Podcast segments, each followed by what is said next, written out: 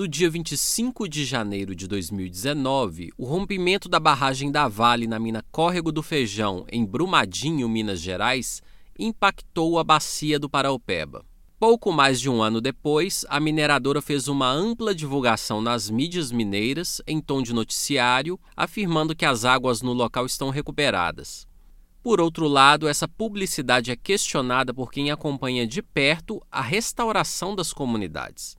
A propaganda em questão se apoia em um estudo conduzido pelo Instituto Alberto Luiz Coimbra, de pós-graduação em pesquisa de engenharia da UFRJ.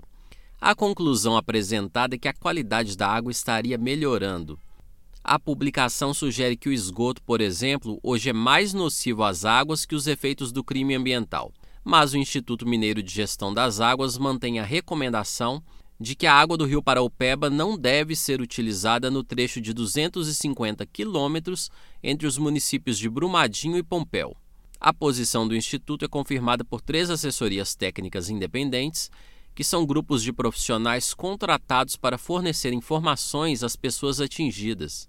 As assessorias que atuam na região do Paraupeba são a Associação Estadual de Defesa Ambiental e Social, o Instituto Guaicuí, e o Núcleo de Assessoria às Comunidades Atingidas por Barragens. As três assessorias denunciam o que chamam de responsabilidade da Vale na divulgação do estudo. O principal questionamento é quanto à data escolhida para a divulgação ampla deste estudo.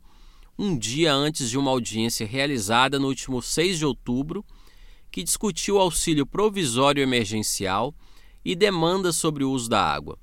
O Brasil de fato pediu respostas à Vale mas a mineradora não respondeu. De Belo Horizonte, da Rádio Brasil de Fato, Wallace Oliveira.